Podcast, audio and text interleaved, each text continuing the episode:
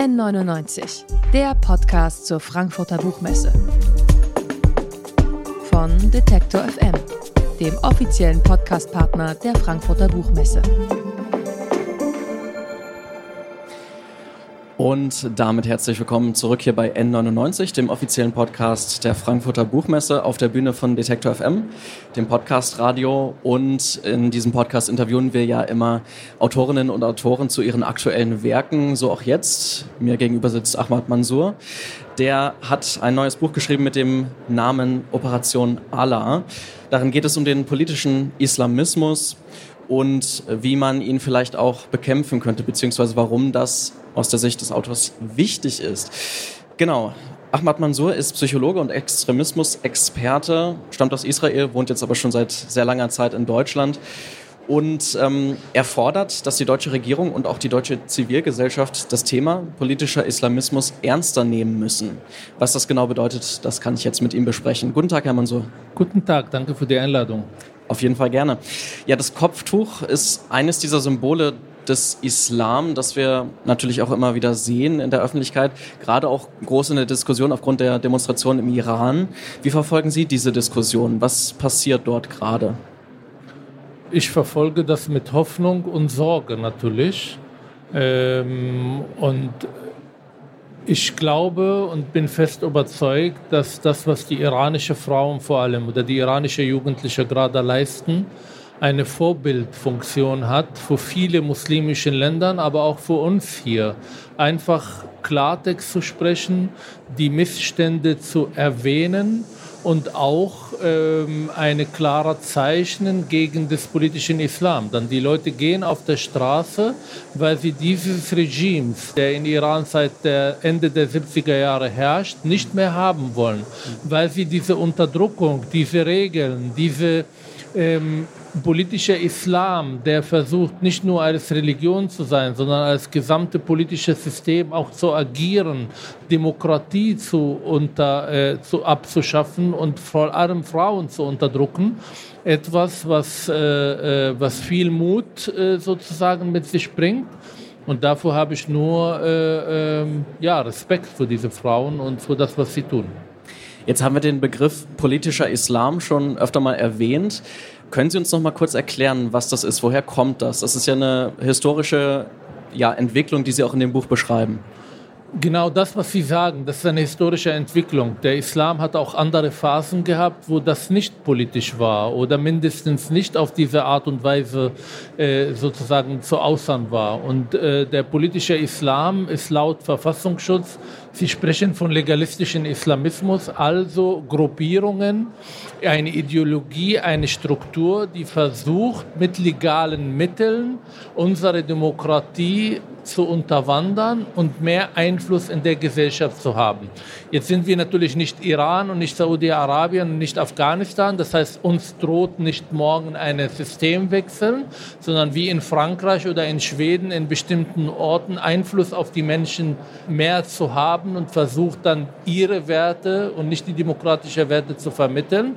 Aber der politische Islam strebt in muslimischen Ländern vor allem aus der Religion ein Gesamtpaket zu machen, wo es nicht nur darum geht, die Beziehung zwischen Mensch und Gott zu regeln, sondern auch die politischen Systeme zu regeln, das äh, gesellschaftliche Ebene zu regeln und vor allem ein System zu schaffen, die sehr nah an Theokratie ist. Das heißt, die Theologie, die Religion ist der einzige legitime Basis, mit dem man die Regeln in die Gesellschaft stellen und da, wo sie an die Macht kommen, dann auch irgendwann die Demokratie und die Menschenrechte abzuschaffen. Das ist in Ägypten, das ist in Afghanistan, das ist in Gaza und das ist vor allem im Iran leider zur Realität geworden ist. Wenn wir jetzt nochmal auf die Situation in Deutschland schauen, da sagen Sie ja, dass es sich durchaus unterscheidet von der Situation in Schweden oder in Frankreich. Aber auch hier sehen Sie jetzt Entwicklungen, die wahrscheinlich aus Ihrer Sicht besorgniserregend sind. Was sind das für Entwicklungen? Naja, vor allem, dass wir im Integrationsbereich, in der Präventionsbereich, in der Deradikalisierungsbereich, und da schreibe ich ja ganz viel im Buch dazu, Akteure haben, die nach außen von Demokratie, Menschenrechte und Freiheit sprechen, eigentlich aber nach innen äh, mit Fördergelder, mit Unterstützung von Politik diese Jugendarbeit, diese Integrationsarbeit betreiben um Einfluss auf die Jugendlichen zu haben und sie nicht zur Demokratie näher zu bringen, sondern eine Distanz zu unserer Gesellschaft zu schaffen und dadurch Parallelgesellschaften zu bilden. Also ich kann natürlich äh, auch Beispiele erwähnen, wie in Berlin der muslimische Antirassismus von dieser Akteure besitzt wird, dass sie in Gefängnissen Seelensorge machen, dass sie teilweise mit äh, politischer Akteure oder für die politische Akteure die Partner äh, für die muslimische Frage geworden sind. Und da, wo sie die Zugänge bekommen, versuchen sie dann Einfluss zu nehmen auf die Jugendlichen. Der Unterschied zwischen uns und Frankreich sind lediglich nur zehn Jahre. Das heißt, auch da war es nicht mal so weit, wie wir es gerade sehen. Und wenn wir wirklich mal in Vororten von Paris anschauen, in Vororten von Nizza, in bestimmten Ghettos in anderen Städten, dann merken wir, dass diese Akteure schon mittlerweile die Lokalpolitik beherrschen und vor allem im Bildungsbereich super aktiv sind. Aber nicht im Sinne von Demokratie, sondern im Sinne von Einfluss nehmen auf die Menschen. Und wenn man aber schaut, wo das endet, dann muss man schon eigentlich die Alarmsignale hochfahren. Dann muss man sagen, das ist nicht im Sinne von Integration, das ist nicht im Sinne von Demokratie, das ist nicht im Sinne von Zusammenleben, sondern diese Menschen versuchen Einfluss zu nehmen, um undemokratische Werte vor allem unter Jugendlichen zu etablieren. Nun ist das ja ein Thema, das politisch durchaus ziemlich heikel ist. Also die, wie Sie das auch im Buch beschreiben, die eher linke oder liberale Teile der Gesellschaft, die haben irgendwie ja, Angst davor, dieses Thema einzunehmen. Vielleicht auch, weil von rechter Seite sehr oft darüber gesprochen wird und es dann vielleicht auch auf übertriebene Weise betrieben wird. Wie kann man denn gemäßigt über dieses Thema sprechen und in der Mitte einen Konsens finden? Also erstmal glaube ich, eine Demokratie muss in der Lage äh, äh, sein, alle Herausforderungen anzusprechen. Sie muss in der Lage, Diskurskultur zuzulassen. Sie muss in der Lage, Menschen, die äh, vor allem demokratisch und sachlich argumentieren, in den Diskurs mit reinzulassen. Und das nehme ich in den letzten Jahren mit Sorge wahr, dass genau das abnimmt, dass die Bereitschaft, Themen anzusprechen, nicht mehr da ist, dass der äh, Streitkultur nicht mehr da ist, dass die Fähigkeit, Argumente und Gegenargumente Argumente zuzulassen, massiv abgenommen hat. Dass jetzt Rechte gibt, die meine Themen besitzen, finde ich nicht ideal. Nicht nur nicht ideal, ich finde es fatal, weil aufgrund von unserer leise sein, weil wir diese Themen nicht besitzen, weil die demokratischen Parteien diese Themen aufgegeben, kommt es dazu, dass die Rechtsradikale solche Themen für sich beanspruchen und damit eine politische Kapital schlagen. Und ich sage nochmal, schauen Sie mal nach Schweden, schauen Sie mal nach Italien, schauen Sie mal die aktuelle Lage in Deutschland. Die AfD und Rechtsextremismus oder rassistische Behandlung dieses Thema nimmt nicht ab, wenn die Grünen und die SPD und die CDU diese Themen nicht besetzen. Im Gegenteil, das nimmt zu. Das heißt, um überhaupt solche Themen für sich zu beanspruchen, muss ich die SPD, die CDU und die FDP und die Grünen auf meine Seite haben. Sie müssen diese Themen besitzen. Sie müssen das zum Thema machen. Sie müssen die Antworten äh, für die Zusammenleben in dieser Gesellschaft definieren und formulieren. Wenn sie das nicht tun, dann handeln sie nicht Toleranz und die handeln sich nicht im Sinne von einer politischen Mitte, die in der Lage solche Themen für sich zu beanspruchen, sondern sie gibt die Themen die Rechtsradikalen, die dann daraus mehr und mehr Macht bekommen. Jetzt könnte man ja fast sagen, dass es so eine Art Verbindung auch zwischen dem politischen Islam und dem Rechtsextremismus gibt, auf die Art und Weise, Sie haben das ja gerade schon beschrieben und in dem Buch machen Sie es auch, ähm, die Art und Weise, wie rekrutiert wird, also wie diese Strukturen versuchen, die Gesellschaft zu beeinflussen. Kann man das sehen, dass es ähnlich ist, diese Strategien, die zum Beispiel rechte Parteien auch in Ostdeutschland in kleineren Orten zum Beispiel fahren oder auch die Islamisten? Absolut. Ich habe ja auch im Buch geschrieben, dass ich manchmal Workshops habe, wo Islamisten und Rechtsradikaler in einem Workshop sitzen und am Anfang kommen sie rein und wollen eigentlich sehr unterschiedlich sein voneinander.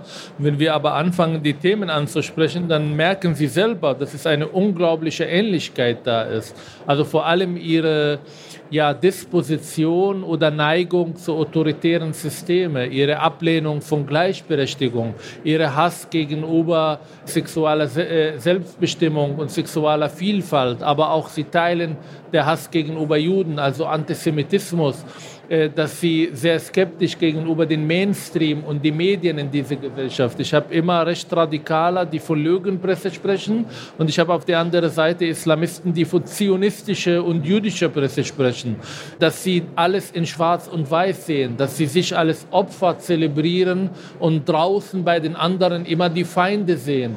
Dass sie sehr oft zum Beispiel Verschwörungstheorien teilen und das als Realität betrachten. All das sind sind Ähnlichkeiten, die zeigen, extremistischen Grundprinzipien sind sehr, sehr ähnlich. Aber nicht nur das, die beiden bedienen sich gegenseitig. Das heißt, Rechtsextremismus braucht die Islamisten, um sich stärker zu machen und sich als Alternative darzustellen.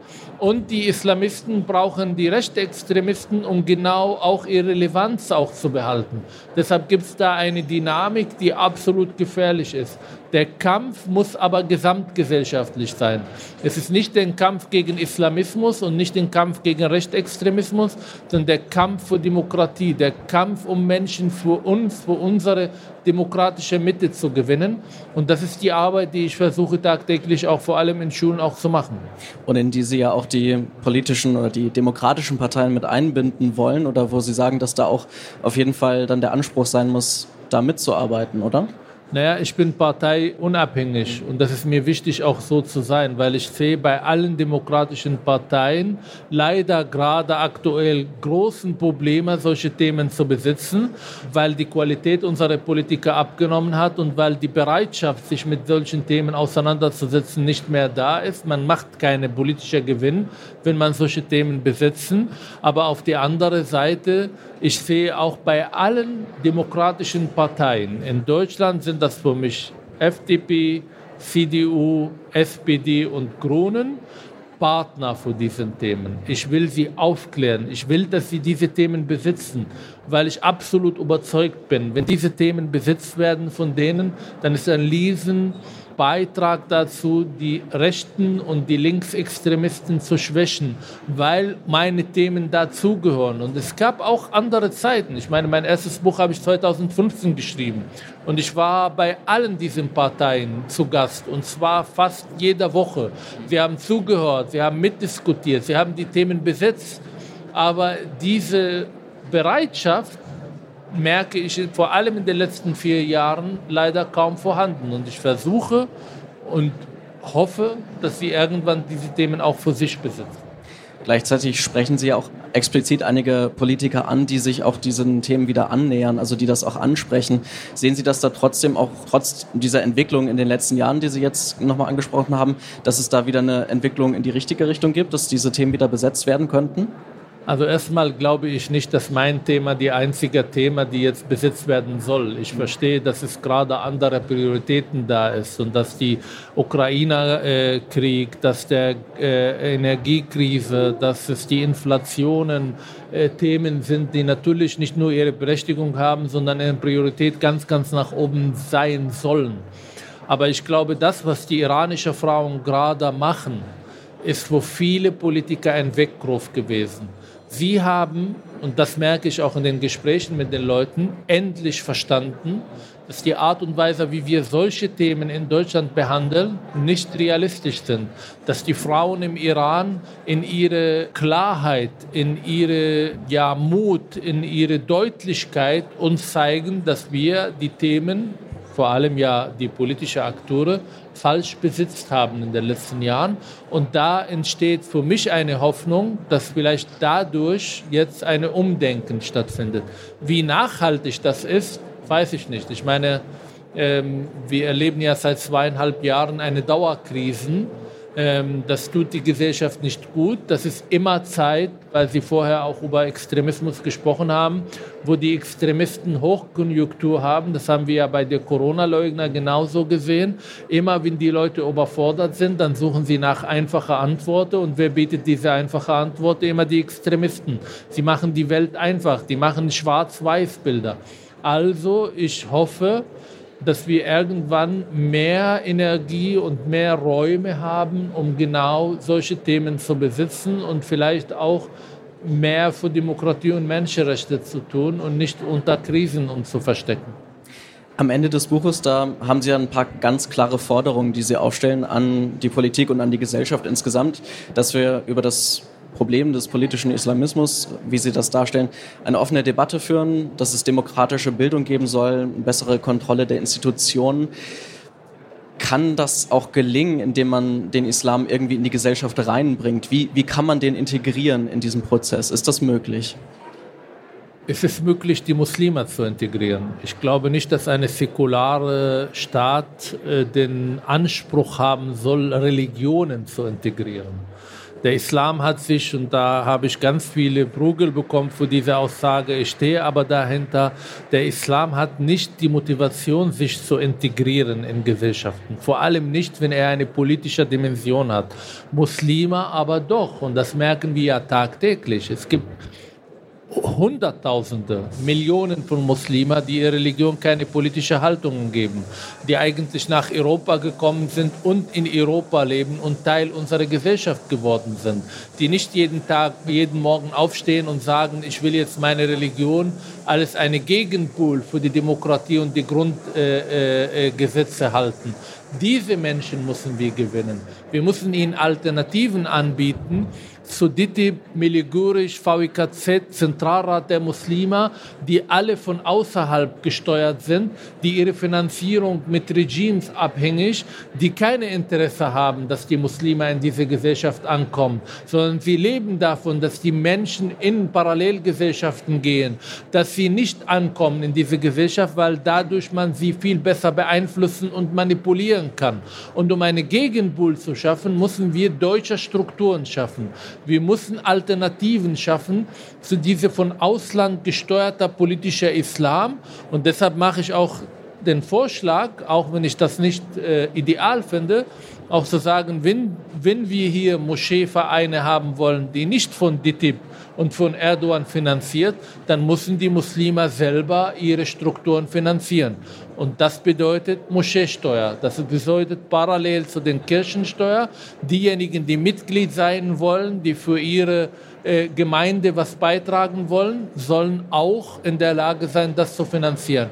Nur so können wir in einem säkularen Staat ein Islamverständnis schaffen und Islamstrukturen schaffen, die unabhängig von Katar, die Türkei, Saudi-Arabien und so weiter und so fort durchaus eine interessante Forderung, über die ich auch so ein bisschen gestolpert bin mit der Moscheesteuer. So aus meiner eher atheistischen Sicht ist das natürlich so eine Sache, wenn man sich immer über die Kirchensteuer schon aufregt, dann ist das vielleicht nochmal so eine zusätzliche Sache, aber das ist vielleicht der pragmatische Nein, Ansatz, ich, den Sie nehmen. Ich verstehe ja? Sie hm. und ich habe auch damit ein Problem und ich hätte mir gewünscht, es ist auch bei den Kirchen anders zu laufen hm. und ich finde, der säkulare Staat darf nicht der Treiber von irgendwelchen Kirchensteuer sein. Aber jetzt haben wir aber eine Situation, das ist die Realität. Es gibt die Kirchen mit ihren Strukturen und es gibt jetzt ein neuer Player und das ist der Islam, der mitspielen will. Ich sehe aber, dass es keine Chance gibt, uns unabhängig zu machen von äh, der Türkei oder von Saudi-Arabien, außer dass wir Parallelstrukturen schaffen. Und deshalb ist das die ja, von den allen äh, schlechten Ideen vielleicht die beste. Aber sie ist immer noch schlecht. Also ich bin auch nicht 100 Prozent.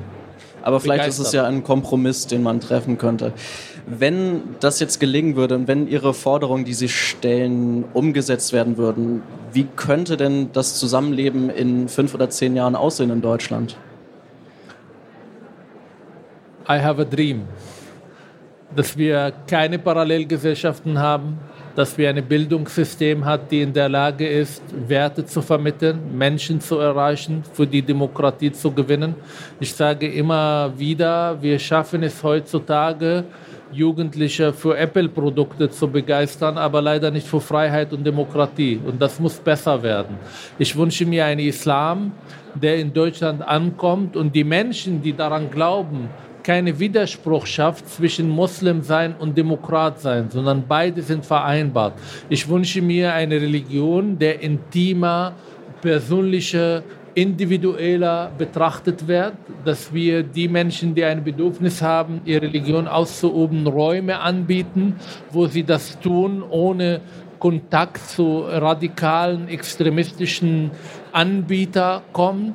Ich wünsche mir eine Gesellschaft, wo es egal, welche religiöse Zugehörigkeit die Menschen haben, die werden als Teil dieser Gesellschaft wahrgenommen. Und der Trennlinien ist nicht nach Hautfarbe, nicht nach Religionszugehörigkeit, sondern die Trennlinien ist zwischen Demokraten und Extremisten. Wenn wir das schaffen, und das ist meine Hoffnung damit, werden wir in zehn Jahren vielleicht auch wieder ein Vorbild für viele Muslime weltweit, um zu zeigen, dass es doch geht, Muslim sein und Demokrat sein in eins zu vereinbaren.